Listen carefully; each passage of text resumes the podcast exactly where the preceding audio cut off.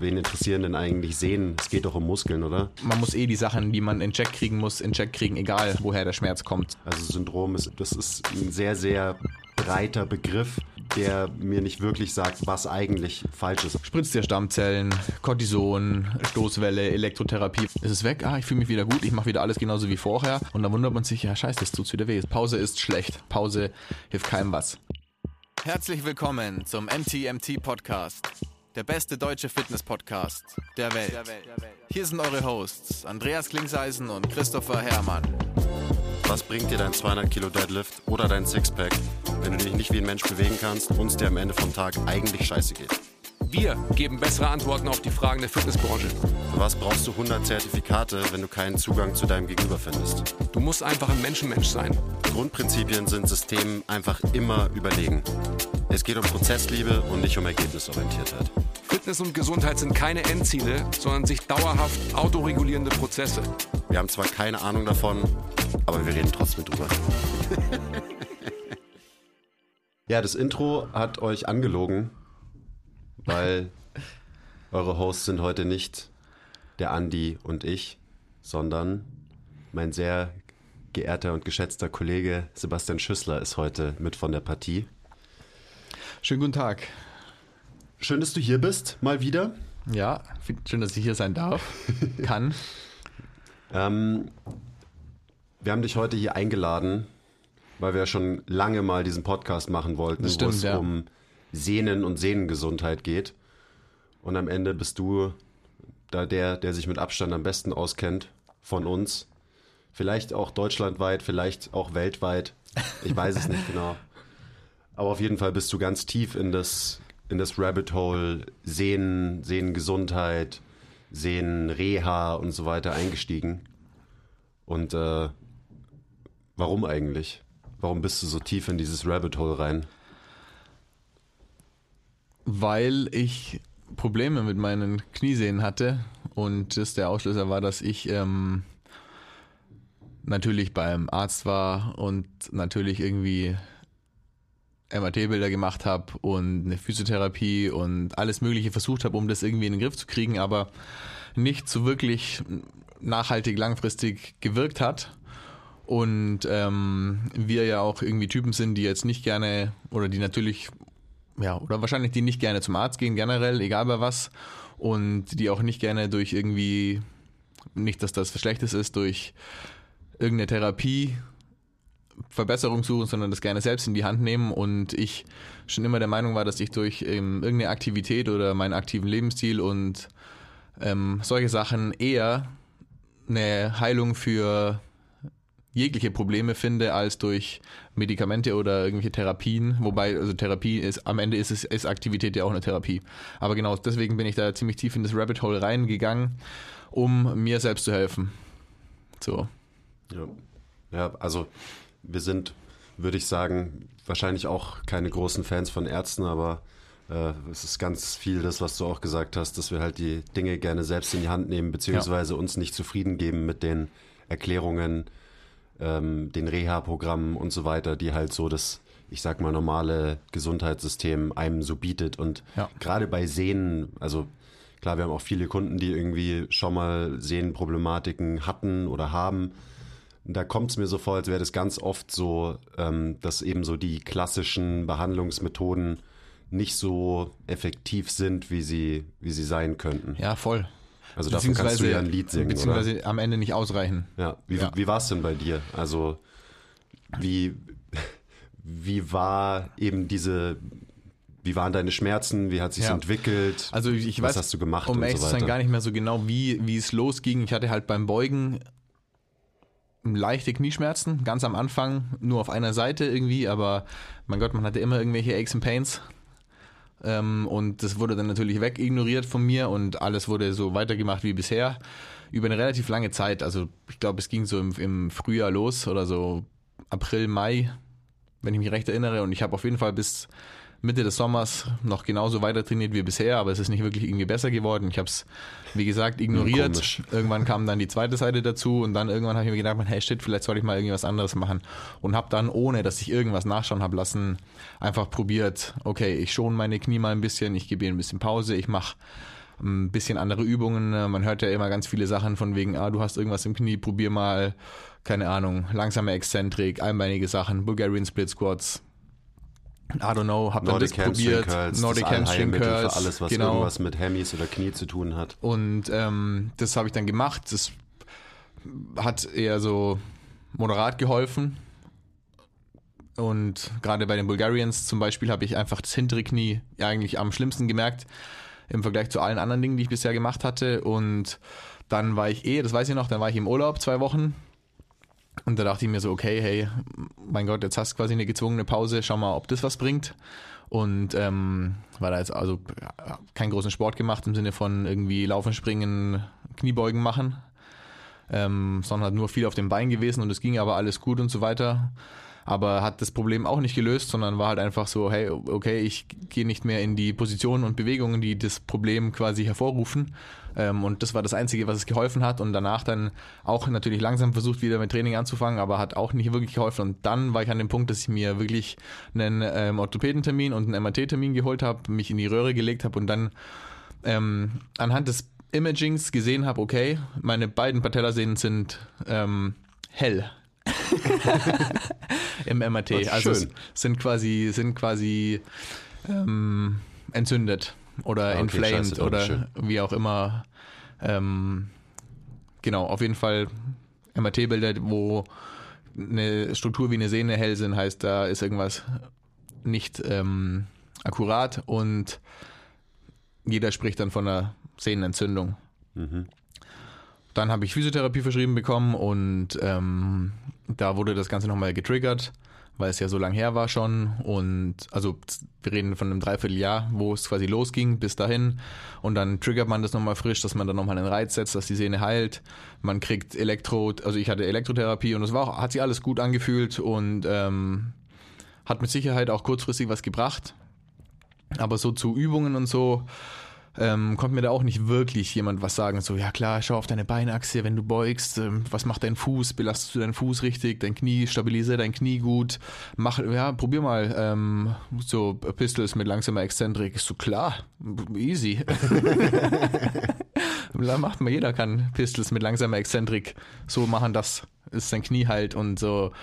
Also da hat man dann ganz, ganz wilde Ideen und ähm, war auch nicht so zufriedenstellend und dann habe ich mich halt quasi auf die Reise in das Rabbit Hole begeben. Und jetzt sitzt du hier Und jetzt mit ich hier mit meinem- 38 mit meinem Seiten frisch geschriebenen Buch. Notizen. Danke, danke an den Verleger. Nein, Schmarrn. Der Basti kam vorhin hier rein. Er hat sich natürlich gut vorbereitet ähm, auf die Folge. War so, eigentlich wollte ich nur meine Notizen ausdrucken und ich habe aus Versehen jetzt ein Buch über Sehnen geschrieben. Ja, der Drucker hat nicht aufgehört. Ich habe natürlich ähm, meine Handynotiz oder meine Handynotiz, meine Notiz ähm, zu Sehnen einfach schnell nur ausdrucken wollen, damit ich hier vielleicht ab und zu mal draufschauen kann. Und die war länger als gedacht. Aber es ist halt einfach, wie gesagt, seit einem guten Jahr jetzt. Es ging los. Also so der Zeitpunkt, an dem ich gerade war, nach MRT und nach Physiotherapie, war jetzt wahrscheinlich von einem guten Jahr. Also so ich, ich, ich mache jetzt quasi seit eineinhalb Jahren damit rum, so ungefähr. Also das ist schon ein langer Zeitraum. Und das ist, das klingt ja erstmal so, boah, krass, was, du hast seit eineinhalb Jahren Knieprobleme und ähm, sagst jetzt, du kennst dich ein bisschen damit aus. Ja, deswe- deswegen. Und das ist eineinhalb Jahre ist noch nicht lang. Die Leute, von denen ich da ähm, gelernt habe quasi, die ähnliche Probleme haben und auch einen ähn- ähnlichen Leidensweg wie ich und einfach nicht zufrieden damit waren, was ihnen gesagt wurde oder wie sie die Sache angehen, beziehungsweise am Ende kann ja wirklich keiner genau sagen, was du denn machen musst, was auch einen gewissen Grund hat, da kommen wir vielleicht später drauf, weil es halt eben so unterschiedlich ist, aber ähm, manche Leute haben über acht Jahre eine Patellasehnenproblematik oder auch Achillessehne ist ähnlich, nicht im Sinne von ähnlich von wie man es bekommt, aber ähm, ähnlich von der Heilung quasi, wenn man eine Achillessehnenentzündung hat. Das gibt es quasi auch. ja, ja, Und genau, dann bin ich da rein und habe jetzt hier so ein paar Sachen. Habe meine Go-To-Guys und ähm, habe mich ein bisschen mit der Forschung beschäftigt und bin jetzt hier.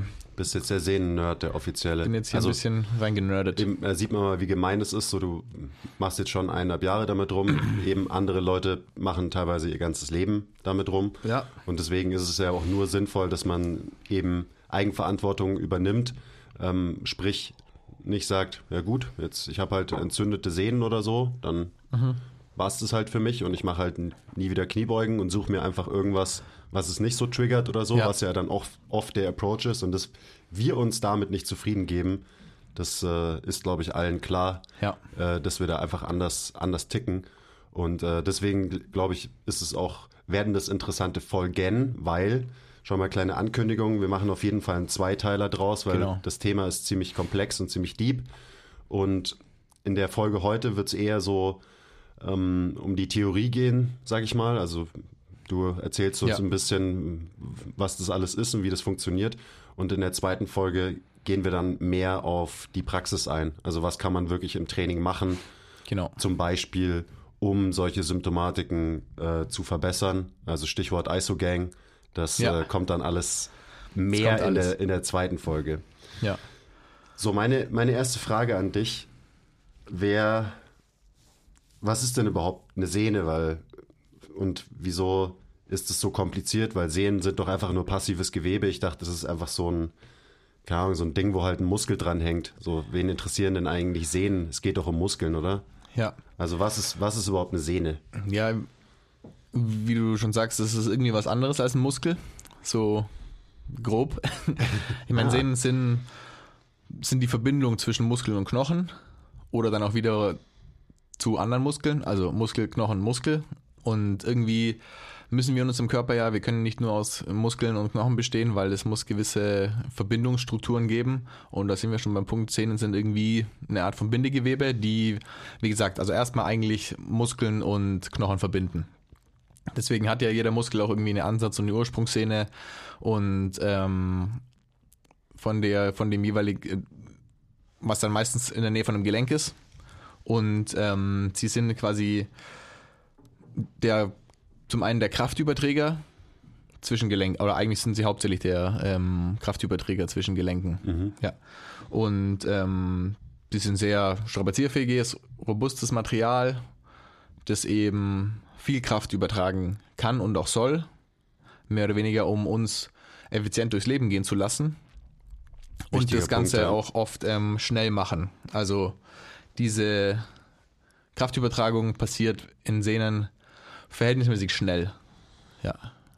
Also gerade das Sehnen eben dafür sorgen, dass wir nicht nur schnell, sondern auch ohne viel Energieverlust genau. Kraft speichern und wieder abgeben können. Das ist, glaube ich, so eine Eigenschaft von Sehnen, die, die sehr ja. wichtig ist. Und so, du hast es gerade ja schon gesagt, ähm, im Idealfall, wenn wir zum Beispiel gehen oder laufen oder sprinten, dann machen wir oder machen das viele die viel die passiven Strukturen, also genau. eben viel Sehnen ähm, wegen ihren besonderen Eigenschaften. Also gerade so, und das ist eben das, ja, es sind sogenannte passive Strukturen, aber das heißt nicht, dass die nicht arbeiten und nichts machen. Das heißt eben nur, dass du die, die werden nicht so angesteuert wie Muskeln, so ja. die kontrahieren nicht, sondern die sind eben elastisch und dafür da, dass Kräfte eben absorbiert werden und wieder abgegeben werden. Genau. Weil am Ende, wenn du äh, dich durch, ein, durch einen Raum bewegst und die Kraft kommt viel eben aus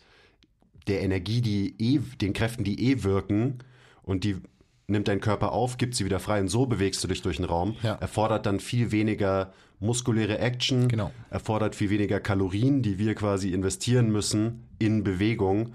Und am Ende, also Effizienz, Streben nach Effizienz ist das, wo eigentlich alle Lebewesen drauf aus sind. Und deswegen sind es eben so, ich würde sagen, elegante Strukturen, die die Evolution da eigentlich hervorgebracht hat. Super elegant. Und, weil sie halt einfach Bewegungen um Gelenk vereinfachen. Also so ganz, ganz banal gesagt. Und sie nehmen Energie auf, zum einen, und sie setzen sie wieder frei. Das ist ganz wichtig, weil sie sind eben auch nicht dafür da, um einfach nur Energie aufzunehmen, sondern sie müssen die wieder loswerden. Mhm. Und, und um das macht quasi effiziente Bewegung dann aus, dass die Sehne so arbeitet, wie sie arbeitet, was auch ein ganz wichtiger Punkt ist bei allem, was jetzt dann noch kommen wird. Und was auch noch angelehnt an, an, die, an das Thema von gerade eben, ähm, dass keiner einem wirklich sagen kann, was los ist und so, aber ähm, da ist ganz wichtig, dass man die Funktion der Sehne quasi versteht, äh, die Struktur und die Funktion, über die wir gleich reden, auch versteht und dann auch in der Diagnose sicher ist. Das hatte ich noch gar nicht genau, weil ähm, jeder hat irgendwie mal so ein bisschen Knieschmerzen oder, oder nicht jeder, aber viele Leute haben irgendwie Knieschmerzen und dann wird einem schnell mal irgendwas diagnostiziert, dass man das eine oder das andere hat oder es klingt dann so, der eine hat das. Und man, ein ganz wichtiger Punkt in allem, was jetzt noch kommen wird, wenn man eine Patellasehnenentzündung will ich gar nicht sagen, weil allein dieses Wort ist schon irgendwie so ein bisschen limitierend. Ähm, Im Deutschen wird oft Patellasehnenspitzensyndrom gesagt. Im Englischen ist es das passendste Wort, das ich jetzt gefunden habe und wo sich auch die meisten Leute, die sich progressiv damit beschäftigen, einig sind, eine Patellasehnentendinopathie. Also nicht nur Entzündung, nicht nur Degeneration, was ja irgendwie auch Hand in Hand geht miteinander, aber dieses Wort Tendinopathie, was ja einfach irgendwie aussagt, dass irgendwas mit der Sehne nicht stimmt, ist einfach der, der Begriff, der im Deutschen, das ist auch die bestmögliche Übersetzung, die ich dafür jetzt irgendwie bekommen habe, dieses Patellasehnenspitzensyndrom, was wahrscheinlich auch zu oft so verwendet wird, dass es einfach irgendwo draufgeklatscht wird, wo man nicht genau weiß, was es ist, was am Ende auch gar nicht so verkehrt ist, aber ähm, manchen wird ein Begriff auch dieses Jumpers nie sein. Ja. Genau. Also- Und das ist eben wichtig, Diagnose, ähm, wichtig zu wissen, was es genau ist, um dann die richtigen Ableitungen daraus zu ziehen. Und das ist schon alleine schwierig. Also du, Ja. gerade wenn, wenn was Syndrom heißt, dann ist das ja ganz oft so, irgendwas ist kaputt eben und wir wissen nicht genau, was los ist. Ja. Und deswegen klatschen wir jetzt mal das, das Label, zum Beispiel Impingement-Syndrom drauf oder in dem Fall Patellaspitzen-Syndrom. Also Syndrom ist immer schon so ein, Ja. ja, sollte einem klar machen, ja, das ist ein sehr, sehr breiter Begriff, der mir nicht wirklich sagt, was eigentlich falsch ist. Also wir haben gerade schon über die unterschiedlichen Begrifflichkeiten in dieser Welt so ein bisschen geredet. Du hast jetzt gerade gesagt, Tendon, Tendinopathie Ja. ist eben so dieses allgemeine Ding, eben mit deiner Tendon stimmt irgendwas nicht, irgendwas Genau. ist pathologisch. Und ähm, was ist denn jetzt der Unterschied zu einer Tendinitis beziehungsweise einer Tendinose? Weil das sind auch noch zwei Begriffe, die da oft Die oft mal vorkommen, ja. genau durch die Gegend geworfen werden. Ja, ich habe es gerade schon ganz kurz gesagt. Itis ist immer eine Entzündung. Also das wäre dann quasi die Patellasehnenentzündung. Und Ose ist, ähm, er hat immer was mit einer Degeneration zu tun. Mit, ähm, in dem Fall von, von den, vom ähm, Kollagen. Also mit jetzt keinem Abbau von Kollagen, aber auf jeden Fall macht es nicht mehr das, was es soll. Und Eine es Dysfunktion. ist eine Dysfunktion des der Kollagenfasern, womit wir auch wieder bei der Struktur wären. Und Entzündung ist ja auch so ein Wort, das irgendwie oft auf alles geklatscht wird. Was passiert eigentlich bei einer Entzündung? Wenn wir Muskeln aufbauen wollen, dann suchen wir ja eine gewisse Entzündung, um Muskelwachstum hervorzurufen, weil kleine Risse in der ähm, Mu- Muskulatur oder auf, auf ganz, ganz kleiner Ebene natürlich ähm, sorgen dafür, dass, oder unter anderem dafür, dass der Muskel größer wird, das bla bla bla. Ja. Ähm, und bei einer Sehne ist es auch so. Und Entzündung ist, soweit ich das jetzt irgendwie aus meiner Research lesen konnte, dass so der, der akute Prozess, okay, irgendwas stimmt nicht mit der Sehne, die Sehne ist entzündet. Wie gesagt, im MRT-Bild sieht man das, man kann es sehen, was heißt, das ist eine Entzündung. Und wenn man das länger hat, entwickelt sich das quasi zu einer ähm, Degeneration und ist dann keine akute Entzündung mehr, sondern eine chronische Entzündung, was dann eher so diese Ose ist, von der du gerade gesprochen hast. Aber wie gesagt, beides ähm, fällt einfach unter den Deckmantel Tendinopathie. Und muss es auch, weil zum Beispiel bei einer Entzündung sagen halt viele, viele, viele Ärzte sagen, ja, mach halt, mach halt Pause, bis die Entzündung weg ist. Nimm, I don't know, ähm, Ibuflam, weil das ist gut gegen Entzündung und Ja. das macht die Schmerzen weg. Pflaster, Pflaster, Pflaster, hilft nichts, macht nichts an der Ursache. Genauso, wenn man jetzt irgendwie nur diese, diese Degeneration des Kollagens behandelt, spritzt der Stammzellen, Cortison, ähm, Stoßwelle, Elektrotherapie, was ja auch alles vielleicht kurzfristig helfen mag und ähm, die Symptome ähm, behandelt. Aber warum das Ganze da war, ist außen vor. So, ist es weg, ah, ich fühle mich wieder gut, ich mache wieder alles genauso wie vorher.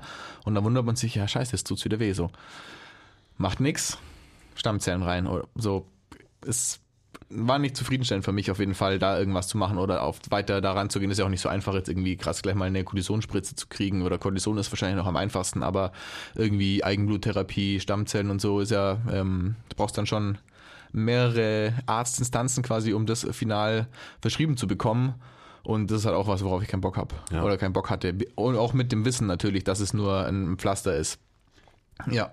Also bevor wir jetzt, ich meine, wir haben jetzt schon über Struktur und eben so diese Krankheitsbilder geredet, bevor wir jetzt weiter noch mehr in die Funktion eintauchen, würde ich nochmal, also gerade dieses Thema Entzündung ist, glaube ich, auch oft so ein bisschen, äh, ich sag mal, nozebisch aufgeladen für Ja. Leute, die sich Ja. eben nicht mit der Thematik viel beschäftigen, weil es dann oft zu Passivität führt, so ein bisschen. So, du Mhm. kriegst gesagt, so ja, du hast eine Entzündung, wir müssen da jetzt erstmal die Entzündung rauskriegen. Ja. Ich habe auch schon versucht herauszufinden, was das überhaupt heißen soll. Also warum entsteht eine Entzündung? Das ist natürlich die Frage, die dann oft gar nicht gestellt wird. Und dann denken viele Leute so, ah ja, okay, ich habe eine Entzündung und ich, die muss jetzt erstmal raus. Ja. Und deswegen mache ich jetzt erstmal nichts. Und äh, dann geht die Entzündung raus und dann wird schon wieder alles gut sein. Und in manchen Fällen ähm, ist es wahrscheinlich auch so, dass einfach eine Pause und dem Körper ein bisschen Zeit zum Regenerieren geben, gerade wenn man sich sonst viel belastet, dass es viel helfen kann. Aber oft hilft halt nichts machen, gar nichts, beziehungsweise ist vielleicht sogar genau das Falsche. Gerade in, äh, wenn es ums Thema äh, Sehnengesundheit geht. Absolut. Pause ist schlecht. So einer der Punkte, die man zu jeder Szenenverletzung oder eben Tendinopathie sagen kann. Pause hilft keinem was.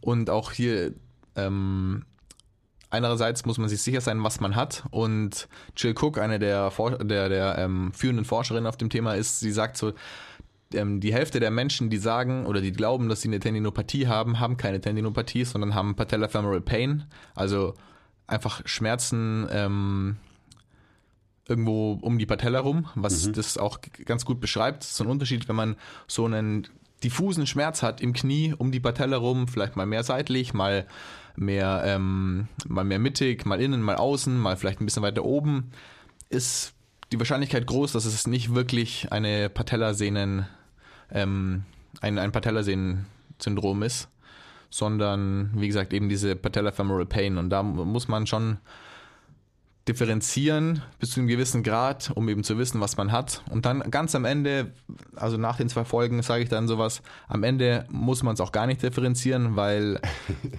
man muss eh die Sachen, die man in Check kriegen muss, in Check kriegen, egal woher der Schmerz kommt. So. Ja, aber also wichtige Unterscheidung, das hatten wir auch in dem Podcast, wo ich über äh, oder wo wir über den Umgang mit Schmerzen gesprochen haben. Mhm. Ähm, eine Verletzung und Schmerzen sind nicht gleichzusetzen. Also Ja. wenn du Schmerzen im Komplex Knie hast, dann muss dieser Schmerz nicht ausgelöst werden durch eine tatsächliche strukturelle Genau. Veränderung, Degeneration, Verletzung, eben in dem Fall von äh, zum Beispiel der Patellasehne irgendwie Ja, entstehen. So, das kann, das wissen wir inzwischen, Schmerzen können alle möglichen Gründe haben. Aber ja, die Unterscheidung ist schon mal sehr, sehr wichtig. Ist, es- Ja. ist es wirklich was mit deiner Sehne? Genau. Oder kommt der Schmerz woanders her durch ein, Ja. keine Ahnung, biomechanisches Problem oder whatever? Ähm, genau, also.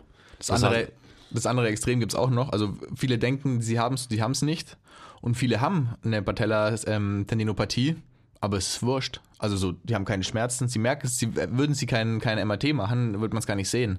Also viele der, viele der ähm, geimagten Sehnen, der gescannten Sehnen, zeigen was. Aber die, egal, und gibt es viele Studien mit Athleten auch, die ähm, werden nicht auffällig, die verbleiben asymptomatisch. Was dann auch das Lager von der Jill Cook quasi so vertritt, hey, nur weil da im Imaging was zu sehen ist, heißt es noch lange nicht, dass da jetzt wirklich irgendwas nicht stimmt. So, oder dass da, oder beziehungsweise, dass das, dass da was nicht stimmt, vielleicht, aber es ist, hat keine Folgen, weil die Sehne funktioniert noch so, wie sie funktioniert. Ähm, ohne dass, dass, dass man Schmerzen hat. Ja. Genau. Und das ist auch so ein ganz wichtiger Punkt. Wie diagnostiziert man das jetzt überhaupt? Imaging bringt vielleicht nicht wirklich was, beziehungsweise auch so dann in dem Herausfinden, warum habe ich Schmerzen. Ähm, Palpation bringt nicht irgendwas. Klar gibt es immer wieder irgendwie Leute, die denken, okay, sie langen das an und spüren dann das und spüren dann das, aber das ist dasselbe wie Imaging. Klar spürt man das, wenn eine Sehne, ähm, wenn eine Sehne ne- reagiert oder irgendeine Reaktionszeit, also ich sage jetzt einfach mal entzündet ist, auch wenn wir da gerade so drüber geredet haben. Die Sehne ist ein bisschen größer, ein bisschen dicker, aber das sagt am Ende auch nichts aus. So. Und das Einzige, wie man quasi so wirklich diagnostizieren kann, dass es eine Patellasehne, äh, dass eine gereizte Patellasehne ist oder eben so eine Tendinopathie ist, über Load und über Geschwindigkeit. Das sind zwei Faktoren, die das einfach so triggern, dass man sich relativ sicher sein kann, okay, das ist jetzt eine Patella-Tendinopathie und das ist Patella-Femoral Pain. So, zum einen eben dieser punktuelle Schmerz vorne unter der Patella, im Vergleich zu dem diffusen Schmerz. Und ähm, wenn man höhere Geschwindigkeit auf die Sehne bringt, bei der Patellasehne zum Beispiel durch Springen oder Rennen, wichtig Rennen, nicht nur easy joggen, ähm, steigt der Schmerz und ist am nächsten Tag auch schlimmer. Und das ist bei Patellofemoral Pain nicht ganz direkt so. Da reichen zyklische Belastungen, auch zum Beispiel Fahrradfahren oder eben ganz easy nur joggen, um den Schmerz auszulösen. Und da gibt es ein paar, da gibt's ein paar ähm, Punkte, die, wo man das eben einfach in so einer mehr oder weniger eine Eigendiagnose herausfinden kann. Genau, was kann ich hier noch ein paar Sachen sagen? Ganz, ganz easy mal raus. Also am Das Ende. meiste habe ich ja schon gesagt. Schmerzen unter der Kniescheibe, Load und Geschwindigkeit. Und ähm, wenn man sich so ein bisschen bewegt, wird der Schmerz tatsächlich oft erstmal besser. Aber wenn er am nächsten Tag schlimmer ist, war die Bewegung vielleicht doch nicht so gut. Ähm, und das sind so lauter Zeichen für ein Patella-Sehnenspitzensyndrom. okay, genau. Das heißt, Geschwindigkeit und Load sind in dem Fall quasi diagnostische Tools, die ich wirklich verwenden kann, Ja. ähm, um Am Ende die, mir am Ende einzig, sicherer die, zu sein. die einzigen, die wirklich funktionieren. So sind sich die Forscher einig. Klar Mhm. ist es schwierig, kann man das nicht selber, also wenn man sich nicht so viel damit auseinandersetzt wie wir zum Beispiel, dann ist es natürlich schwierig. Aber dann muss man das halt vielleicht mit jemandem machen, der das schon öfter gemacht hat oder sich das ein bisschen auskennt. Ja. Okay, also unterstreicht ja auch so diesen ganzen Research, der im Moment, ich sag mal, in ist, Mhm. äh, auch in Bezug auf Bandscheibenvorfälle, also Veränderungen in Bandscheiben oder der Wirbelsäule Ja. oder Veränderungen im Schulterkomplex, dass halt die bildgebenden Verfahren sehr, sehr limitiert sind und dass es das immer geben wird, äh, dass du eben Veränderungen siehst und die können zu Schmerzen führen, aber Ja. die können auch genauso zu keinen Schmerzen führen. Ja, und äh, dementsprechend sind halt bildgebende Verfahren, vor allem die müssen auch noch interpretiert werden. Das ist ja nicht so, du hast ein Bild, bumm, und dann weißt, siehst du genau, ah ja, okay, da sitzt der kleine äh, Entzündungsteufel drin oder so, sondern es ist immer mit Interpretation verbunden und deswegen, ja, leider wird es immer noch als der Goldstandard eben angesehen, vermute ich mal, Ja. in der Diagnostik von sowas. Sollte er aber nicht sein, sondern der Goldstandard sollte halt, ja, nicht nur eine Methode sein, sondern Genau. eben eine Kombination aus mehreren Methoden. Ja. Und da können natürlich bildgebende Verfahren auch eine Rolle spielen, aber sich nur Klar. darauf zu verlassen, macht absolut keinen Sinn. Ja. Das ist da die Bottomline. Gut, dann gehen wir doch mal weiter. Also, wir haben ja schon ein bisschen über die Struktur Genau, geredet, lass uns da noch mal ganz kurz genau, reingehen. Kann- Kannst du noch ein bisschen erklären, wie so eine Sehne aufgebaut ist, äh, wie sie funktioniert? Also vielleicht auch so diesen Punkt der Stiffness, Viskoelastizität, Ja, genau. so das sind ja wichtige, wichtige Faktoren. bei, ja genau, das kommt gleich bei Funktion. Ähm, Struktur, also wir hatten schon Kollagen, ist ja auch immer so ein Magic Word, das man hört mit Sehnen, weil Sehnen halt einfach aus Kollagen bestehen oder Kollagen eben ein Typ von Bindegewebe ist, aus dem Sehnen und Bänder bestehen, am Ende auch Knorpel, aber das sind alles unterschiedliche, unterschiedliche Typen und die unterscheiden sich, weil sie halt auch einfach unterschiedliche Funktionen haben müssen in dem System unseres Körpers, was ja auch super wichtig ist und was ja auch hier einer der Forscher sagt immer so die wunderschöne Evolution der Sehnen und des menschlichen Körpers ähm, hervorgebracht hat. Also alles hat seinen Sinn und Zweck und alles funktioniert so wie es soll und wenn man die Sachen so funktionieren lä lässt, wie sie funktionieren sollen, dann kriegt man auch wenig Probleme. Probleme kriegt man halt, wenn das eben nicht mehr so ist. Irgendwie logisch. Klar, Und ja. logisch dann auch in den Ableitungen, die man später hat, die später kommen. Aber auf jeden Fall Kollagenfasern sind der Hauptteil ähm, unserer Sehnen, so 70, 80 Prozent. Meistens Typ 1 Kollagen. Das macht die, die Sehne stiff. Stiff, englisches Wort.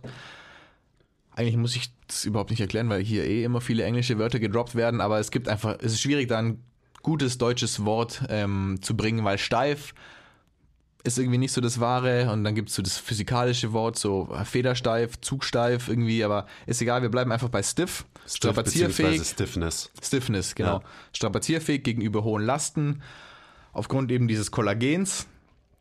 Und dann gibt es noch so ein paar andere, paar andere Zellen, aus denen so eine, eine Sehne besteht. Will ich gar nicht genau darauf eingehen. Was noch wichtig ist, sind sogenannte Crosslinks, eben zwischen diesen Kollagenfasern, die die zusammenhalten. Also man hat eben diese parallel, im Idealfall parallel ähm, wellenförmig angeordneten Kollagenfasern und dann gibt es ab und zu so ein paar Crosslinks, die die Sehne eben noch steifer machen. Mhm. Und die Sehne ist nicht überall gleich. Ist auch irgendwie logisch, wenn man sich den Menschen wiederum nicht isoliert in, wir sind nur Knochen, Muskeln, Sehnen, Blutgefäße, sondern es ist ja alles irgendwie verwoben. Ich meine, wer schon mal OP-Bilder gesehen hat und sich nicht auskennt, weil er kein Chirurg ist, der schaut da rein und denkt sich so, alles ist irgendwie rot-weiß. So.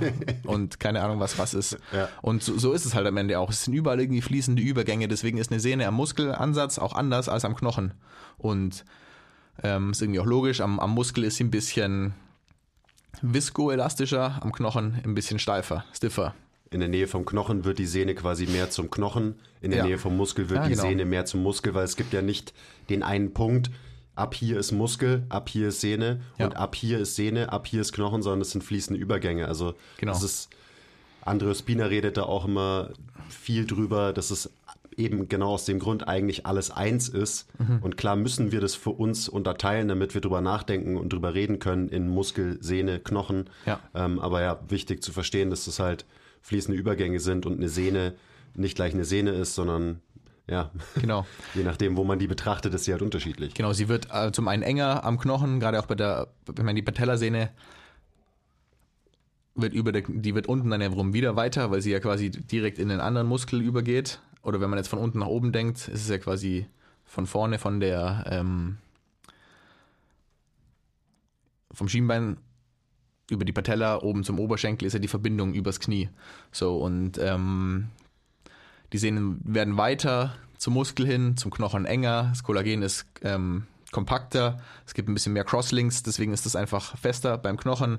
Beim Muskel muss es allein nur, um eine gute Funktion gewährleisten zu können, einfach ein bisschen dynamischer werden. Ist, auch, ist ja auch irgendwie logisch und ein bisschen dehnfähiger. Und es ist ganz wichtig, dass es eben diese Unterscheidung gibt für eine gesunde Funktion dieser Sehne, sage ich mal. Sobald eine Sehne überall zum Beispiel stiffer wird und sich mehr Crosslinks ähm, in der kompletten Sehne bilden, kann es gefährlich werden, zum Beispiel für den Muskel, weil der Teil von der Sehne, der jetzt zum Muskel übergeht, nicht mehr als diese, als der Schockabsorber quasi dienen kann, der, der sein soll, sondern wenn die Sehne stiffer ist als der Muskel stark, dann reißt der Muskel einfach, weil die Sehne sagt, nö, ich bin fest, der Muskel, ähm, mach du mal quasi meinen Job, Muskel ist natürlich nicht dafür gemacht, reißt. Ursache vieler Hamstring-Pulls zum Beispiel. Ähm, und genau, Da kommen Dann- wir dann da kommen wir auf jeden Fall noch zur mal- Funktion. genau, sind wir schon bei der Funktion eigentlich. Viskoelastisch, Sind ja genau, schon- perfekt. sind schon angekommen. Hab den roten Faden wieder. Also gerade Viskoelastizität, du hast gerade schon angesprochen, Ja. ist da ein super wichtiges Konzept. Ja, genau. Erklär mal, was, also das, das das, ist, beschreibt quasi das mechanische Verhalten der Sehne. Ähm, Viskoelastisch ist erstmal so ein komisches Wort. Was heißt denn das? Visko ist irgendwie so flüssig, fluid. Elastisch hat, keine Ahnung, hat man in der Schule vielleicht mal bei Physik gehört und so. Und elastisch, die elastische Komponente bei einer Sehne ist eben wichtig in der schnellen Kraftübertragung. Schnell viel Kraft übertragen. Eine Sehne muss elastisch sein, schnell quasi Kraft aufnehmen und wieder absorben. Äh, nee, ähm, schnell aufnehmen und wieder freilassen. Das hier ist ähm, Store and Release. Also so wie dieses, so wie es ja auch immer erklärt wird, du ziehst ein Gummiband auseinander, du lässt das Gummiband los, es schnellt wieder zusammen. Genau. Das ist dann ein gutes Wichtiger Bild. Punkt hier eben in diesen schnellen Bewegungen, also in dieser hohen Belastungsrate, weil eine Sehne passt nämlich ihre Arbeit quasi immer an, ist auch ein wichtiger Punkt, an die, ähm, die Rate der mechanischen Belastung an, was auf Deutsch super wack klingt, aber halt ähm, Meinst du Rate of Force Development? Genau, Rate of Force was? Development. Und ähm, wenn das der Fall ist, dann arbeiten alle Moleküle und alle Teile in der Sehne, eben auch alle Kollagenfasern, wie so ein Sheet zusammen und Energie aufnehmen, Energie freisetzen. Alles arbeitet zusammen.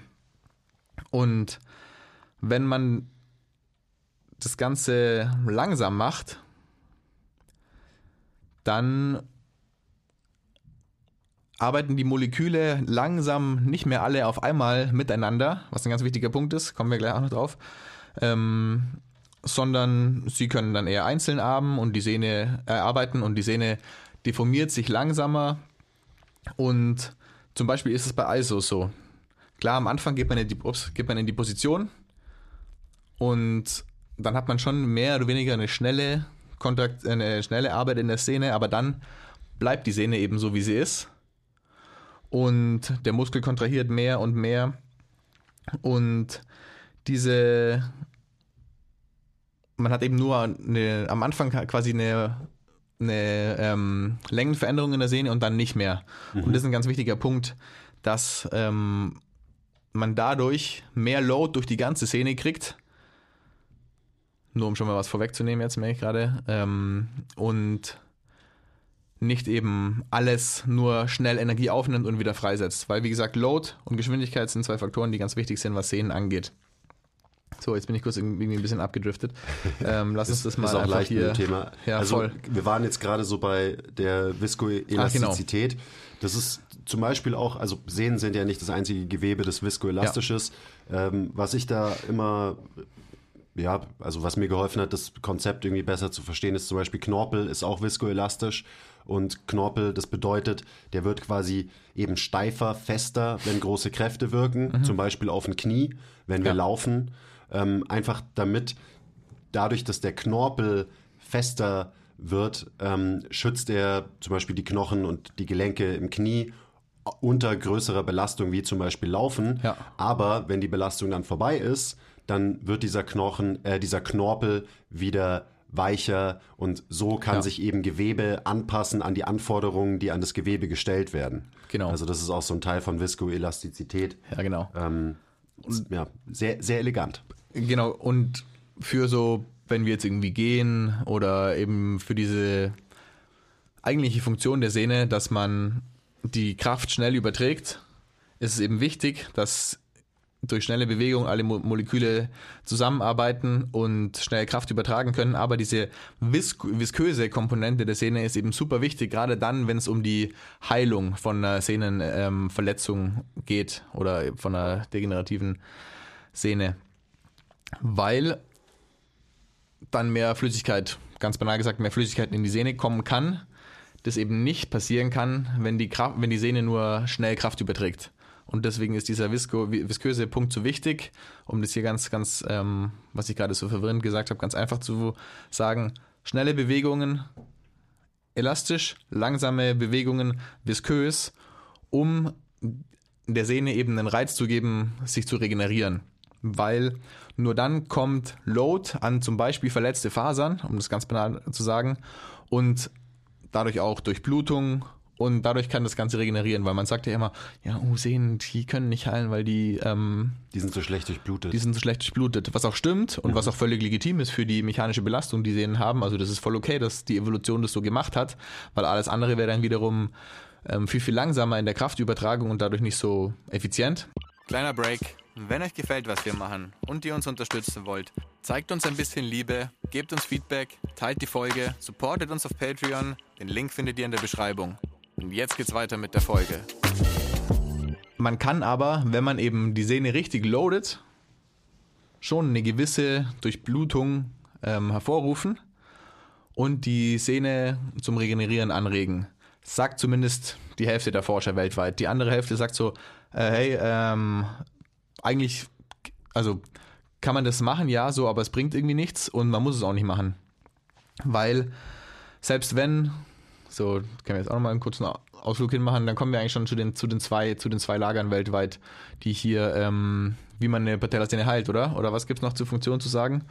Funktion, ähm, habe ich eigentlich alles gesagt. Quick and stiff, slower und less stiff.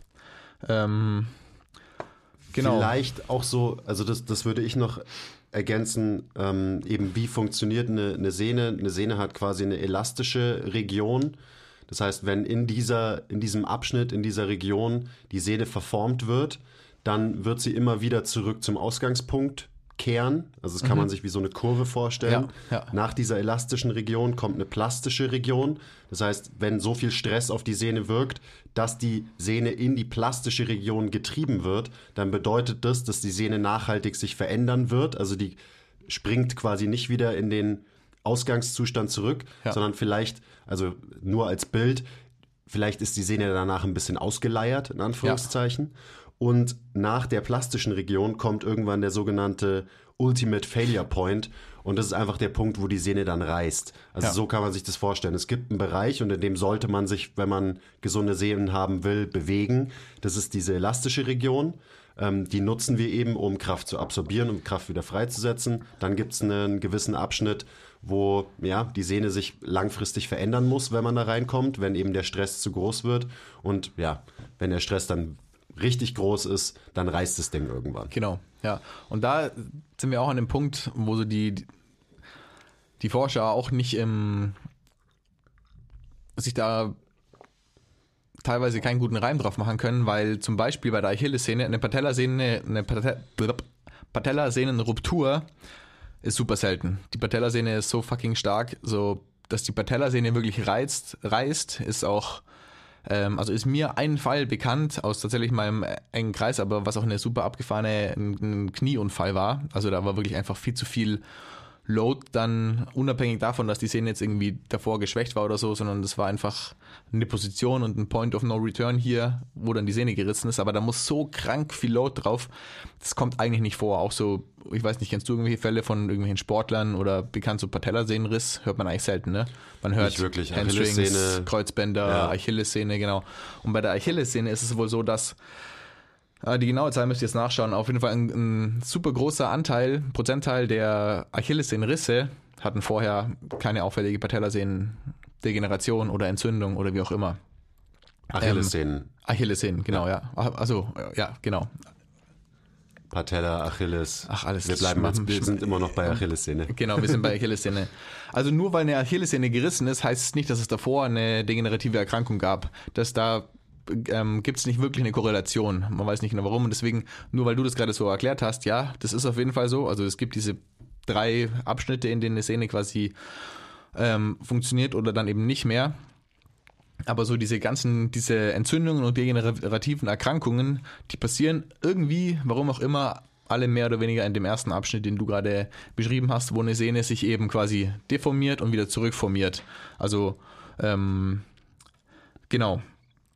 Interessant. Und, ja, super interessant, ja. Auch so abgefahren, so, so cool. Und was sagt einem das jetzt so? Ja, nichts leider, aber, aber es ist interessant. Das zeigt nur, wie fucking komplex wir Ja. halt sind. Also das alleine so Sehnen, wo man ja eben, ich habe es ja, Ja. am Anfang gesagt, so ja, mei, Sehnen sind halt so diese elastischen Dinger, da hängen die Muskeln dran, passt. Ja. Ähm, aber auch bei Sehnen gibt es halt Leute, die ihr komplettes Leben dieser Art von Gewebe widmen und versuchen, das besser zu verstehen. Und am Ende wissen wir immer Ja. noch nicht genau, wie es funktioniert. Ja, das ist ja auch so, der mittlere Teil wäre, wo du ja sagst, okay, die Sehne leidet ein bisschen aus, wäre ja so eine Sache, wo man denken würde, hey, das kann man doch mit Stretchen machen, wenn ich jetzt irgendwie einen Spagat können will oder so. Und dann aber so wie die, also auch das mm, nur mutgemaßt, meine ähm, Spagatforschung ist nicht so weit wie meine Sinnforschung, beziehungsweise von der, vom, von der Leiste, so, aber statisches Stretchen, wo man ja eigentlich denkt, ja okay, dann mache ich die Sehne jetzt einfach ein bisschen länger, ist auch, ist vielleicht irgendwann mal, kommt man an den Punkt, wo das so ist, aber so wie die meisten Leute statisch stretchen, hat es nichts damit zu tun, dass wirklich die Sehne irgendwie länger wird oder der Muskel länger, das hatten wir ja neulich schon mit Verkürzungen und so, auch siehe unseren Instagram-Feed, ähm, sondern es ist einfach nur eine Überlistung des ähm, Golgi-Sehnenreflexes, nur ganz kurzer Ausflug ähm, und das ist, das ist nicht mal gut. Ja. Zum Beispiel haben Turner eine erhöhte ähm, Achillessehnenruptur ähm, Rate, weil sie halt eben super viel dehnen und so und ihren Golgi-Sehnenapparat so überlisten, dass der eben nicht reflexiv schnell genug den Muskel anspannt, dass wenn die Sehne in eine Position kommt, wo es eben irgendwann schwierig wird von der Deformation her, dagegen hält der Muskel eben und dann reißt die Sehne halt. Nur weil man diesen Reflex quasi überlistet hat. So, das heißt, es ist nicht mal unbedingt healthy. Ich hoffe, das war gerade irgendwie einigermaßen verständlich. Also ja, Golgi-Sehnen-Organ ähm, ist ja so ein Mechanorezeptor, der eben in der Sehne zu Hause ist. Ja, Und weil das hat mich jetzt gerade verwirrt, ähm, sorgt quasi dafür, dass, also der steuert Muskelspannung, der sitzt in der Sehne und steuert Muskelspannung. Und wenn zu viel Spannung auf die Sehne kommt, dann ähm, entspannt er den Muskel. Das machen quasi äh, Golgi-Sehnenorgane. Ich- entspannt den Muskel. Oder liege ich gerade falsch? Weil, also nach meinem, Ja. so wie ich das im Kopf habe, sind die Muskelspindeln eben dafür verantwortlich, dass sie den Muskel zum Kontrahieren bringen. Und ähm, Golgi-Sehnenorgane entspannen quasi, hemmen quasi den Agonisten. Damit, weil eben, wenn dieses Organ wahrnimmt, okay, fuck, zu viel Spannung auf der Sehne, Ja. Heißt, ich muss den Muskel entspannen, damit aus dem ganzen Komplex ein bisschen Spannung rauskommt.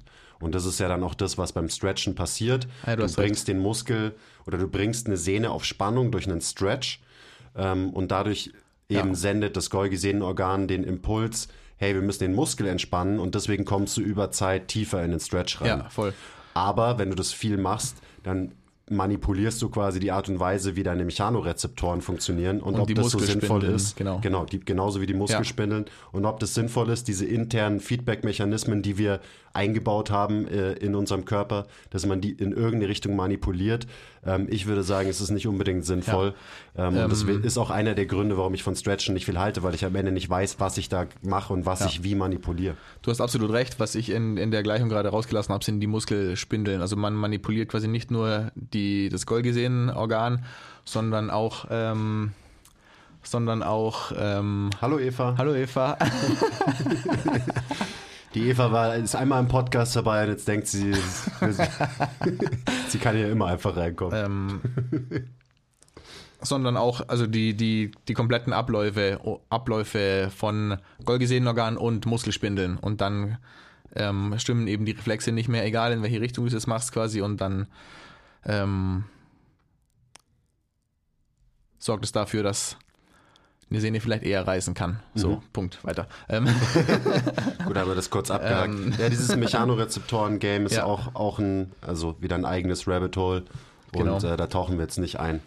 ja, ich weiß Also- gar nicht, wie wir da hingekommen sind. Zurück zum Sehnenapparat. Zurück Nee, es, war ein, es war ein wichtiger Ausflug, Ja. weil das eben auch zeigt, wie diese ganzen Strukturen zusammenarbeiten, eben Muskel, Sehne, ähm, das unser Nerven, was unser Nervensystem Ja. da für eine Rolle spielt. Also dass es eben ähm, autogen gesteuert wird und eben Genau. was hat es mit Stretches zu tun? Die, meine Frage immer, was machst du überhaupt mit dem Stretch? Weißt du wirklich, was da Ja. wirklich passiert biomechanisch? Ja, genau. Und äh, wenn du das nicht weißt, dann würde ich diese Intervention nicht anwenden, weil ich einfach keinen Plan habe, was ich da mache eigentlich. Ja. Und vor allem, wenn man Genug gerantet über Ja, Stretchen. genau, wenn man weiß, dass es halt auch irgendwie funktionierende Sachen gibt, die man machen kann, wo man weiß, was es bringt. Genau. Genau, wir waren bei ähm, Stiff und weniger Stiff und schnell und langsamen Kontraktionen, die unterschiedliche Auswirkungen auf die Sehne haben. Und genau, da kommen wir beim nächsten Mal drauf. Okay, ähm, Struktur. Fragen zu Struktur noch? Hm, Vielleicht kannst du mal kurz darauf eingehen, weil das passt jetzt gerade gut dazu. So, was kann passieren, wenn zum Beispiel die Sehne zu steif ist und der Muskel zu schwach ist? Oder was kann passieren, wenn der Muskel zu stark ist und die Sehne nicht steif genug ist? Also das einfach nur so, ähm, dass wir so einen kleinen Überblick bekommen über mögliche Verletzungsmechanismen, Ja. weil wir haben gerade schon drüber geredet, so ein bisschen, Ja. aber das nochmal relativ einfach vielleicht erklären, wie da die Unterschiede sind. Ja. Ähm, ich habe es, glaube ich, vorhin schon ganz kurz gesagt. Also wenn die, wenn die Sehne zu steif ist, eben steifer als der Muskel stark, dann kann es eben zu einem Muskelriss äh, führen. So, ja. Und das ist auch ganz spannend, ähm, dieses Stiffness-Thema, weil es da auch in letzter Zeit öfter mal so Vorfälle gab, von wegen jetzt gerade mit Corona und öf äh, längeren Off-Seasons oder Off-Seasons, wo die Athleten nicht betreut wurden und so. Das ist das nächste Thema, wo man jetzt viel Verwirrendes von sich geben kann, aber es ist so, dass diese Crosslinks, von denen ich vorher erzählt habe, die machen die Sehne tendenziell steifer und stiffer, also die zwischen den Kollagenfasern. Und die ähm, werden durch so ein Enzym gemacht, quasi bla bla bla. Auf jeden Fall dieses ähm, Enzym ist, hängt in, in seinem Stoffwechsel mit Glucose zusammen. Ein wichtiger Punkt. Und der nächste wichtige Punkt ist, dass Inaktivität, also Pause, auch Kollagen quasi ähm, degenerieren lässt, um das mal irgendwie so zu sagen. Also weniger Kollagenfasern sind dann im Muskel plus Glucose. Was macht man in der Pause? Man ist vielleicht viel Scheiß. So, ähm, man, man, man hat seine Ernährung nicht mehr ganz so in Check. Das heißt, es gibt mehr Crosslinks und es ist wie so ein Teufelskreis, der die Sehne halt quasi sehr, sehr ähm, brüchig macht oder brüchig, stiff, nicht im Sinne von dem positiven Stiff, das gut Kraft übertragen kann, stiff macht, sondern brüchig macht, beziehungsweise ähm, steifer, Also nicht mehr so geschmeidig. nicht mehr so geschmeidig, genau. Und dann ähm, wissen wir ja auch, dass Sehnen eine längere Adaptationsrate haben als Muskeln, gerade wenn man sie, wenn man sie irgendwie frisch trainiert. Und dann gibt es so ein Phänomen, das nach so einer Pause bei, ähm, Athleten entsteht, dass sie dann irgendwie einen schnelleren Eindruck machen. Also dass sie irgendwie schneller sind, vielleicht sogar nach so einer Pause, weil äh, Muskeln sind, klar, die bauen auch so ein bisschen ab über, ähm, über die Pause, aber man kommt schneller wieder rein, weil eben Muskeln schneller, sich schneller anpassen und so und dann sind Sportler erstmal schneller, aber dann reißen sie sich ähm, Muskeln, weil die Sehne eben steifer ist als der Muskel, nur als ähm, kleines Beispiel. Also so der Klassiker, ähm, eben Sehne zu steif, Muskel zu schwach, weil Sehne ist steif, weil sich ein Athlet sehr viel schnell bewegt, viel Genau. springt, Ja, dementsprechend viel seine Sehnen quasi benutzt. Dadurch Mhm. adaptieren die Sehnen auch. Ähm, aber vielleicht ist er ein bisschen zu wenig im Kraftraum und trainiert seine Muskeln nicht genug eben langsamer. Yes. Und dann ist dieses Verhältnis quasi so ein bisschen zu sehr Richtung Sehne verschoben und das führt dann oft zu, dass man zum Beispiel sich einen Muskelfaserriss holt oder so. Also äh, ein Wide Receiver zum Beispiel, der sehr viel, der eigentlich nur schnell unterwegs ist, der sprintet, der springt, ähm, der wird sich tendenziell immer eher am Muskel verletzen als an der Sehne Ja, eben weil er alle Sachen schnell macht. Und im Gegensatz dazu ein Powerlifter, der alle Sachen langsam macht, der wird wahrscheinlich sehr starke Muskeln haben, ähm, aber vielleicht sind dann die Sehnen eben nicht steif genug.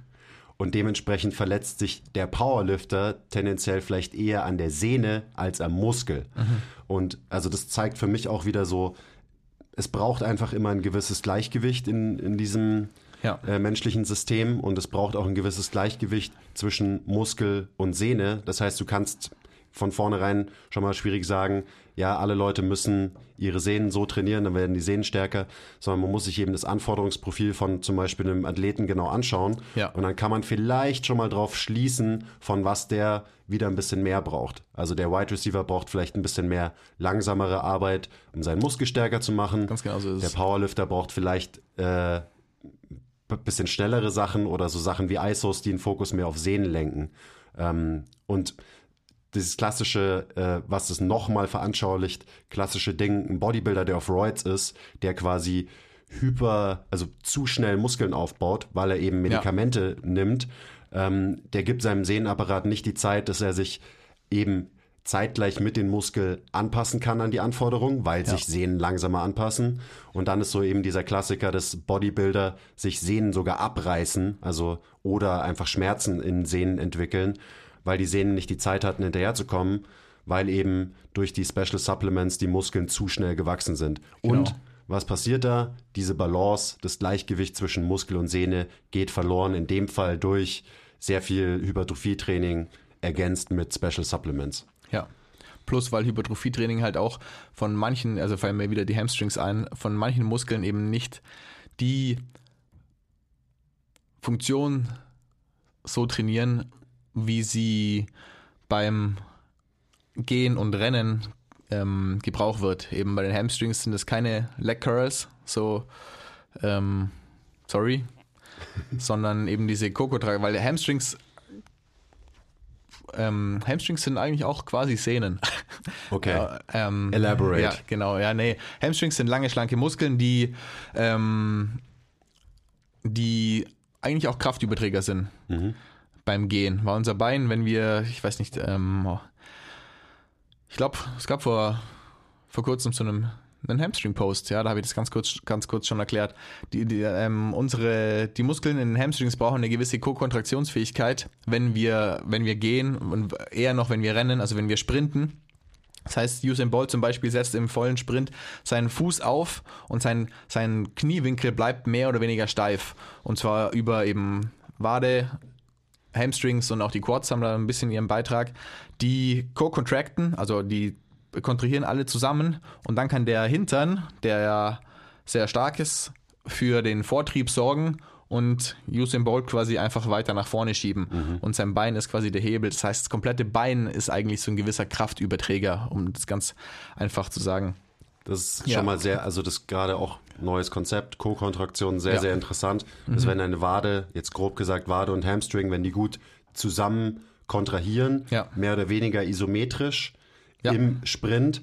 Wenn, wenn das in Check ist, dann können eben die Sehnen wieder das machen, was sie so gut können, Mhm. nämlich Kraft absorbieren und wieder freigeben. Ähm, das Ganze wird dann noch quasi angetrieben durch die starken Glutes, die ein Genau. Usain Bolt hat. Also man muss sich nur mal dem seinen Hintern anschauen, der Ja. ist auch ein Grund so fett. Ähm, und dementsprechend kann der eben so unfassbar viel Kraft erzeugen und ist so verdammt schnell, weil er gut äh, in seinem Bein, sein Bein insgesamt als System quasi steif machen kann durch Co-Kontraktion. Dann arbeiten die Sehnen so, wie sie so, äh, sollen und Yes. eben dahinter steckt dann mehr so dieser Motor, der wirklich die dynamische Arbeit übernimmt und das sind dann in dem Fall die Glutes und gar nicht so sehr die Hamstrings und die Genau. Wade. Ja, Mega ich- interessant, super finde ich. interessant. Also so Co-Contractions, gerade im Kontext äh, Sprinten, wie das funktioniert. Ja, und genau da, dazu bin ich drauf gekommen. Deswegen reißen sich Bodybuilder auf einmal, wenn sie sprinten, die Hamstrings auch und verletzen sich nicht nur an Sehnen, was ja irgendwie eher so beim Bankdrücken bekannt ist, glaube ich. Egal. Ähm, weil die Hamstrings halt absolut keinen Plan davon haben, wie sie denn co-contracten sollen und eigentlich ja schon irgendwie viel Power auf die Muskulatur kommt, auch bei dem Bodybuilder, klar, der, also ähm, so aufgeblasen manche Bodybuilder sind, sie haben auch irgendwie Kraft und da dann eben mehr Kraft als der Hamstring handeln kann, weil man die Sehne, also klar, mehr oder weniger, die Sehne kann die Kraft schon übertragen, die macht halt zu, die ist halt stiff dann, aber der Hamstring packt es halt irgendwann nicht mehr. Und nur so als Beispiel auch, weswegen sich Bodybuilder nicht nur Sehnen verletzen, sondern auch manchmal Muskeln, wenn die Funktion nicht adäquat trainiert wurde. Ja, So. eben, weil es genau. einen Unterschied zwischen Muskelaktion und Muskelfunktion gibt und ein Bodybuilder trainiert die Aktion von einem Muskel, um den Muskel zu hypertrophieren und äh, verlernt eben wahrscheinlich langfristig äh, als Konsequenz die echte Funktion und die Funktion eben von den Hamstrings äh, ist halt anders und auf jeden Fall komplexer und mehr, als sich nur auf den Bauch zu legen und äh, in einer, in einer Hamstring-Curl-Maschine Ja. äh, seine, seine Fersen zum Arsch zu ziehen. So, ja. Ja. so wie das halt ist, Muskelfunktionen sind auf jeden Fall komplex. Ja, mega komplex. Gut, ähm, Funktion hatten wir so mehr oder weniger. Funktion, wa- was wir genau, was auch noch wichtig ist in der Diagnose, sage ich mal, oder wie entsteht, wie kriegt man überhaupt? Wir sind noch gar nicht drauf gekommen, wie kriegt man denn überhaupt so eine, eine Patellasehnen ähm, Tendinopathie? Ja, äh, erzähl doch mal. Ähm, und wie ich vorher schon gesagt habe, es heißt ja Jumpers Knee, was sich bei mir leider gar nicht so mit, meinem, mit meiner Beanspruchung der Sehne deckt, weil so viel gesprungen bin ich eigentlich gar nicht, als das losging, beziehungsweise davor auch nicht. Und Vielleicht war genau das das Problem. wahrscheinlich war genau das das Problem, aber so gängige, gängige Patellasehnen-Tendinopathien entstehen, weil man viel springt, beziehungsweise diese schnelle und ähm, explosiv, also diese, diese schnelle ähm, Belastung an die Sehne, also dass man schnell viel Load hat, weil beim Sprung, klar, hat man nur sein Körpergewicht ähm, auf einem Bein, wenn man zum Beispiel dankt oder einen Volleyballblock springt oder Hochspringer ist oder was weiß ich, aber ähm, es kommt ziemlich viel Kraft ja, auf. Nur dein Körpergewicht, aber trotzdem Genau. wirken halt einfach super krasse Kräfte, äh, Ja. wenn du durch die Gegend springst, landest. Die Schwerkraft gibt es ja nämlich auch noch und so. Genau. Ja. Und das kann eben zu so einer Überreizung dieser Sehne führen, um nochmal ein neues Wort reinzubringen. Und was, worüber man sich aber einig ist, ist, dass wenn man das quasi zu schnell steigert, also wenn man zum Beispiel von heute auf morgen anfängt, auch so, ich bin jetzt, habe jetzt zehn Jahre lang nichts für meine Beine bzw. für meine Sehnen gemacht, sondern äh, eher halt nichts, aber ich habe jetzt Bock, so, ich habe jetzt festgestellt, scheiße, ich kann ja überhaupt nicht hoch springen und fange jetzt mit einem kranken Spring Springtraining an und mache auch wirklich nur dieses explosive Springtraining, kann das eben dazu führen, dass die Sehne absolut überfordert ist, weil, wie wir es ja gerade gelernt haben, Sehnen haben sehr, sehr lange Regenerationsraten, nicht so schnell wie Muskeln von eins bis vier Tagen, keine Ahnung, zumindest was Muskelkater sagt, ähm, sondern die brauchen da wirklich länger.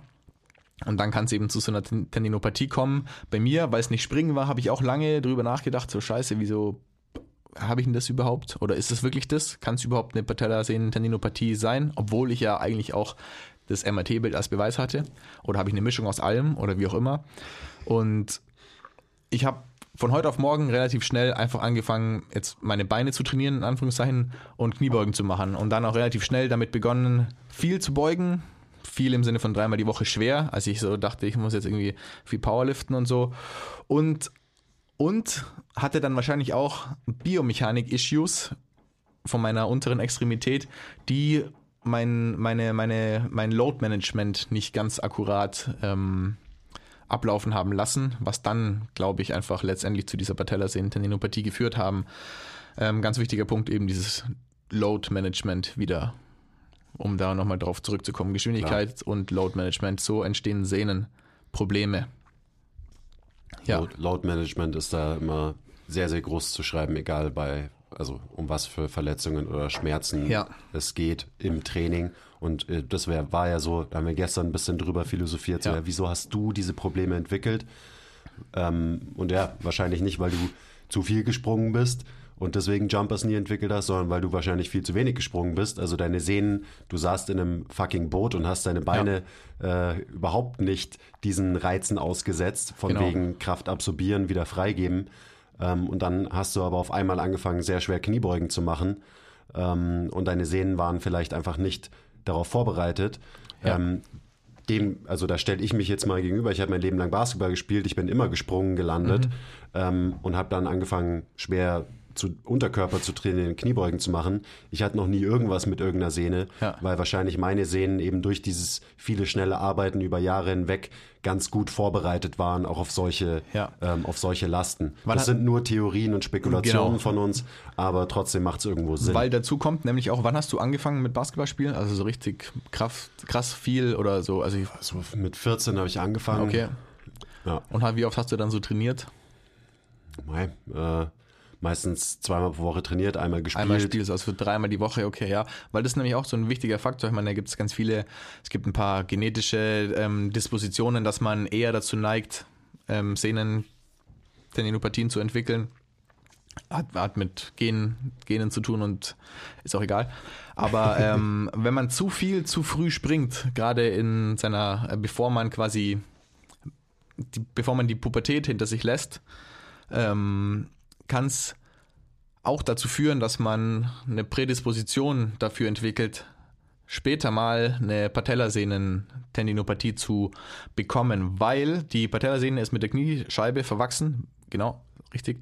Und wenn man zu viel springt, bevor diese Verwachsung abgeschlossen ist, ich nenne es einfach mal Verwachsung, Verklebung, Verbindung, dann ähm, kann das dazu führen, dass das nicht, nicht akkurat verwächst. Nicht, nicht gescheit verwachst, wollte ich gerade sagen.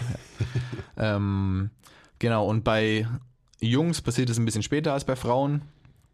Und keine Ahnung, vielleicht war es bei dir schon komplett verwachsen oder, oder du bist nicht schnell genug, viel ich genug war, gesprungen, um Fall diese nicht schnell Verwachsung genug und konnte auch nicht zu, hoch genug ähm, springen, als ich 14 war. Das war halt nie ein Problem. Vielleicht warst du auch einfach im Training irgendwie so ein bisschen lazy und wolltest nicht so viel springen.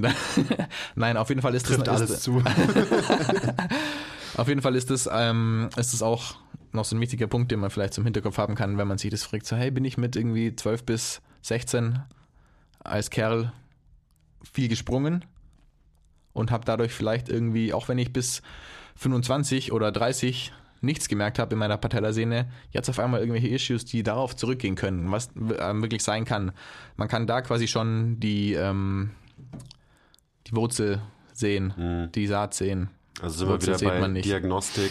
Das Genau. ist halt nicht ausreicht, ein Bild zu machen, sondern vielleicht muss man sogar zwei Jahrzehnte zurückgehen und fragen, hey, Ja. was hast denn du so gemacht, als du äh, eben 12 bis 16 warst? Ja, das ist übrigens Abgefahren. auch noch so ein Unterschied, weswegen Frauen äh, oder also Mädchen und Frauen weniger, weniger häufig eine Patellasehnenentzündung bekommen oder ein Patellasehnen-Spitzensyndrom, weil sie erstmal so absolut ähm, wertfrei weniger springen als Männer. So, das ist tatsächlich irgendwie, so, wurde ein Studien gemacht. Frauen springen weniger, gerade auch im, im jungen Alter. Und Frauen kommen ein bisschen früher aus ihrer Pubertät, beziehungsweise ähm, reifen ein bisschen früher. Das heißt, haben weniger Zeit, viel zu springen, bevor die Patellasehne mit der Patella verwachsen ist. Das ist auch nochmal ein ganz wichtiger, ganz wichtiger Punkt. Kommen dann noch ein paar andere Faktoren dabei, wie der Einfluss von Östrogen aufs Bindegewebe und so, aber da brauchen wir jetzt gar nicht tiefer reingehen. Ähm, Aber wir könnten auch, also jetzt gerade den, die erste Folge jetzt vielleicht genau damit abschließen, weil das finde ich Ja. auch ein sehr interessantes Thema, die Unterschiede äh, zwischen Männern und Frauen in Bezug Mhm. auf Sehnen und Sehnengesundheit. Und äh, ja, lass uns damit abschließen und dann können wir nächstes Mal, ja, wir haben auch Struktur und äh, das noch nicht alles abgehandelt, aber dann können wir nächstes Mal noch mal ein bisschen auf die Struktur eingehen Ja. und dann die Brücke schlagen zur Voll. Praxis. Ja. Ähm, genau, also wa- was gibt's denn, was gibt's denn da noch für Unterschiede zwischen Männern und Frauen und warum? Also wir haben vorhin zum Beispiel über die Verletzungsraten von Kreuzbändern gesprochen, Ja. die ja deutlich höher sind bei Frauen als bei Männern. Also vielleicht hast du da noch so ähm, noch ein paar Insights. Ja, also wie gesagt, einmal so die, die, die frühe Entwicklung ist, ist, ein, ist ein Punkt, der, der da eben Einfluss drauf hat. Also das ist, sind auch nur, auch, die Forschung ist da so, so, sie können da natürlich nur irgendwie ähm, Theorien aufstellen und es ist schwer, das irgendwie so zu belegen, aber es ist wohl wirklich so, dass dadurch, dass, dass Frauen früher ähm, früher reifen als Männer, das ist mal Das ganz ist ja auch- blöd zu sagen. Das ist ja auch allgemein bekannt. Allgemein dass bekannt. So ist, dass halt Mädels schon einfach ein bisschen mehr von der Welt checken, äh, während Jungs noch irgendwie, äh, keine Ahnung, im Wald rumlaufen und halt Kinder sind. Ja, ähm, dass das halt eben zu einer, zu einer ordentlichen Verwachsung führt. Plus dann der Fakt, dass, dass die da eh weniger springen als Männer oder generell weniger springen, ähm, führt weniger zu, zu Sehnenverletzungen oder zu Sehnentendinopathien, nicht zu Verletzungen. Und dann kommt eben dieser, dieser Östrogenfaktor, von dem ich gerade gesprochen habe, noch mit ins Spiel, weil Östrogen macht Sehnen quasi ähm, laxer. Also Dehnbarer. Dehnbarer, danke. Und ähm, das sorgt natürlich auch dafür, dass sie nicht nur so nicht nur die Komponente, die, die elastische Komponente quasi nutzen und trainieren ähm, und eben nur diese schnelle Kraftübertragung haben, sondern dass das halt alles so ein bisschen dehnbarer ist, dass alles ein bisschen langsamer, sorgt dafür, dass, dass da überhaupt nicht diese Belastung ähm, darauf kommt, um zu so einer Tendinopathie zu führen. Frauen sind also anfälliger dafür, eben die vorhin genannte Patellofemoral Pain ähm, zu bekommen. Das passiert eher bei Frauen als bei Männern. Und hat dann was mit auch mit Biomechanik zu tun. So, ich meine, wir sind ja nicht ganz gleich, wir Männer und wir Frauen aufgebaut. Ähm, Nicht Frauen ganz. haben ein bisschen ein weiteres Becken. Da kommt von Hüfte, von der Hüfte so ein paar Biomechanik-Issues dazu. Ähm, auch muskulär anders ausgeprägt. Ich meine, so, ich weiß nicht, wie ich sagen soll. Männer bringen einfach ein bisschen, können, können, nicht, nicht alle natürlich, aber Männer können ein bisschen mehr Kraft auf ihre Strukturen bringen und dadurch eben zu so einer Überreizung, es zu so einer Überreizung kommen lassen. Und dieses Phänomen passiert bei Frauen einfach eher weniger, weil sie, wie gesagt, weil sie schwächer sind. weniger diese, ja, um es so hart zu sagen, und auch weniger diese Belastung halt irgendwie einfach machen. Wie gesagt, sie springen weniger und so weiter und so fort. Selbst, also da gibt es Studien, so du hast ein männliches Team Volleyballspieler und ein weibliches Team Volleyballspieler und die spielen ja alle gut und die spielen alle krass und sind alle super athletisch, aber bei Frauen wird einfach weniger gesprungen. So, I don't know why. Ähm, aber das ist, ist, ist ein Fakt. Gibt Ja. Studien dazu. Ob man das dann Fakt Warum? Da darf. würde ich dann wahrscheinlich auf die Evolution hinweisen Auch, und äh, ja, dass voll. sich halt Männer und Frauen unter, dann eben doch unterschiedlicher entwickelt haben. Und es hat bestimmt auch was damit zu tun, dass halt ähm, Männer einfach eher dazu neigen, ihre Muskeln zu trainieren und das auch schon, wenn sie jünger sind. Also welche, ähm, welche 16-Jährige ist im Gym und macht Krafttraining versus wie viele 16-jährige Dudes sind schon im Gym und machen Krafttraining. Also das ist auch ein großer Faktor, glaube ich, gerade bei diesen, ähm, wenn man Vergleich, Vergleiche Ja. zieht und sich eben die Frage stellt, warum entwickeln Frauen tendenziell eher diese Probleme und Männer dafür eher diese Probleme, weil es halt eben, es gibt unterschiedlich Unterschiede, die einfach genetisch bedingt sind, wie eben Frauen haben mehr Östrogen, dadurch laxere Bänder und dann kommen natürlich auch noch so diese, ich sag mal, kulturellen Faktoren dazu, wie Männer fangen einfach meistens früher an zu Ja. trainieren und trainieren mehr als Frauen und so weiter und so weiter und so. Ja. Äh, ja, spielen natürlich super viele Faktoren zusammen, die dann viele. solche Unterschiede ergeben. Und dann, ja, ist es auch irgendwie klar, dass vielleicht Frauen sich öfter Kreuzbänder reißen als Männer, weil es halt einfach da große Unterschiede gibt. Und zwar Unterschiede bezogen auf alle möglichen Sachen. Kraft, Biomechanik, Kraft. wie viel springst du, äh, wie sind deine Sehnen aufgebaut, wie funktionieren deine Sehnen und so weiter und so weiter. Und eben auch hormonelle Punkte, Ja. das Östrogen eben, weil Östrogen hemmt diese, gerade eben habe ich es kurz ähm, angesprochen, diese Ly Lysyl-Oxidase, eben dieses Enzym, das die Crosslinks macht. Deswegen ähm, bauen Frauen weniger Crosslinks auf, haben weniger stiffe Sehnen, reißen sich dann tendenziell eher weniger Muskeln, dafür eher mal Kreuzband, wie du gerade schon gesagt hast, weil die Bänder halt einfach dehnbarer sind und dann eher in Position kommen, wie beim Kreuzband zum Beispiel, gerade beim vorderen Kreuzband bei Frauen, ähm, in Position kommen, wo das Kreuzband reißt. Mhm. Ja. Ja. Aber wie gesagt, das ist auch nur ein Punkt von vielen. Da ich habe da auch nochmal so ein bisschen reingelesen, weil wir uns gestern auch so gefragt haben, so, aber wieso ist denn das jetzt so? Und äh, da spielen mehrere Faktoren bei Frauen eben eine Rolle, weswegen, oder bei, der, bei dem Fakt eine Rolle, weswegen Frauen mehr Kreuzbandrisse haben als Männer und Männer mehr Hamstringpuls als Frauen. Ja. Ähm, unter anderem, wie gesagt, eben Biomechanik der Hüfte, ähm, Kraftverteilung, auch zum Beispiel die Kraft zwischen ähm, Quads und Hamstrings und eben alles, was du gerade gesagt hast. So viele Unterschiede, so viel Komplexität. ja. Ja, gut. Hast du noch irgendwas, was du jetzt unbedingt loswerden willst zum Ähm, Thema Funktion und Struktur? Weil ansonsten äh, Nee, ich, dazu habe ich, eh glaube ich, genug Verwirrendes Ladung? gesagt. ähm, ja, wie gesagt, ich könnte auch noch weiterreden und wir könnten jetzt natürlich eigentlich gerne mit den Sachen ähm, weitermachen, die wirklich interessant werden. So, ich fand, aber ähm, ein paar Mal abgedriftet. Beim nächsten Mal geht es dann weiter. Ja, ich meine, Funktion und Struktur haben wir, glaube ich, mehr oder weniger ganz gut ähm, abgehandelt. Alles andere kommt dann im, in dem Teil, wo man eben was für die Sehne machen kann. So, wie, wie kann man denn eine Sehne jetzt heilen, ist immer so ein fieses Wort, finde ich, aber positiv beeinflussen, zum Regenerieren bringen. Oder ist es eben egal, was ich gerade schon angesprochen habe. Treat a Donut, treat a Hole, um dann nur mal gleich mal so zwei ähm, Cliffhanger vielleicht zu bringen. Was, was heißt denn das? Eben, kann man eine Sehne regenerieren oder muss man sie überhaupt nicht regenerieren? Beziehungsweise den Kern, der ähm, inflamed ist. okay. Und warum ist Pause schlecht nochmal? Darüber, darauf, da fangen wir beim nächsten Mal an. Vielleicht so, Pause ist schlecht. Die zwei Lager, die es weltweit gibt in der Sehnenbehandlung und dann haben wir das nächste Mal wahrscheinlich auch schon wieder viel zu lange geredet. Vielleicht werden es sogar drei Folgen, wenn Vielleicht ich, mir das, wenn ich mir das gerade so anhöre. Also Ja, hast du ich noch habe mir, Fragen? ich hab mir auf jeden Fall gemerkt, dass Pause schlecht ist, wenn man Sehne hat. Mhm. So, ich habe Sehne, dann ist Pause schlecht. Warum genau das so ist, Kommt beim nächsten Mal. kommt beim nächsten Mal. Beim nächsten Mal will ich auch noch mal dich fragen, was äh, Schafe und Hasen mit Sehnen zu tun haben. Oh ja. Wir werden auf jeden Fall auch über Supplementierung reden und dann Ja. eben über ISOs, wie bauen wir das Ganze in die Praxis ein. Aber für heute reicht es erstmal, genug Input zu, zu sehen. Ja. Ähm, super interessant, weil wie gesagt, ähm, man beschäftigt sich mit einer Art von Gewebe und auf einmal muss man drei Podcast-Folgen drüber machen, obwohl wir am Anfang gedacht haben, ah, wir machen halt mal einen Podcast über Sehnen, gell? Ja. So eine Folge. Naja, machen wir, machen wir vielleicht eher drei draus. Cool. Äh, ja, danke, dass du da warst. Und, ähm, Ja, danke, dass ich euch verwirren durfte. Genau.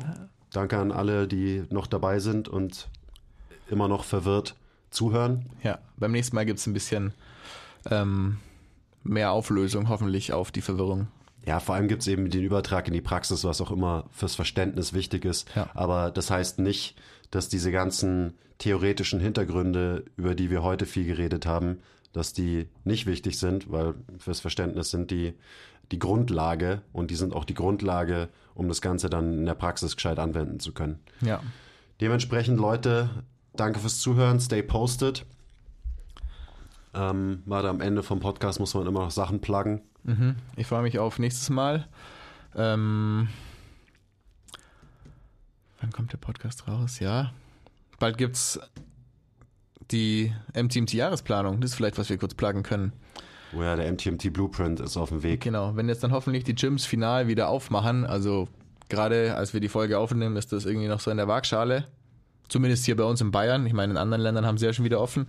Auf jeden Fall planen wir gerade fleißig am MTMT Blueprint und den in eine, ähm, in eine MTMT-Jahresplanung umzuwandeln, die ihr euch holen könnt, dass ihr quasi das ganze Jahr trainieren könnt, ohne euch Gedanken, zu müssen, Gedanken machen zu müssen, was. Und das Ganze wird super affordable, super krass durchdacht, in drei Phasen aufgeteilt, über ein Jahr lang gehen, dass ihr das Beste aus allen Welten trainieren könnt. Ja, das wird geil. Ohne Also- euch jemals wieder fragen zu müssen, was ihr macht, wenn ihr die Pforten zu euren Gyms überschreitet. Ja, Basti und ich sind gerade auch dabei und trainieren den Plan selber ähm, und verfeinern ihn im Prozess des selber Trainierens. Ähm, ja, da kommt einiges. Also, stay posted wie immer, teilt den Podcast. Der ist ziemlich nerdig. Ja. mit, mit anderen Nerds, die sich für Sehnen und so ein Zeugs interessieren. Äh, und noch viel wichtiger, kauft unsere Sachen und äh, bis zum nächsten Mal. Okay, bye.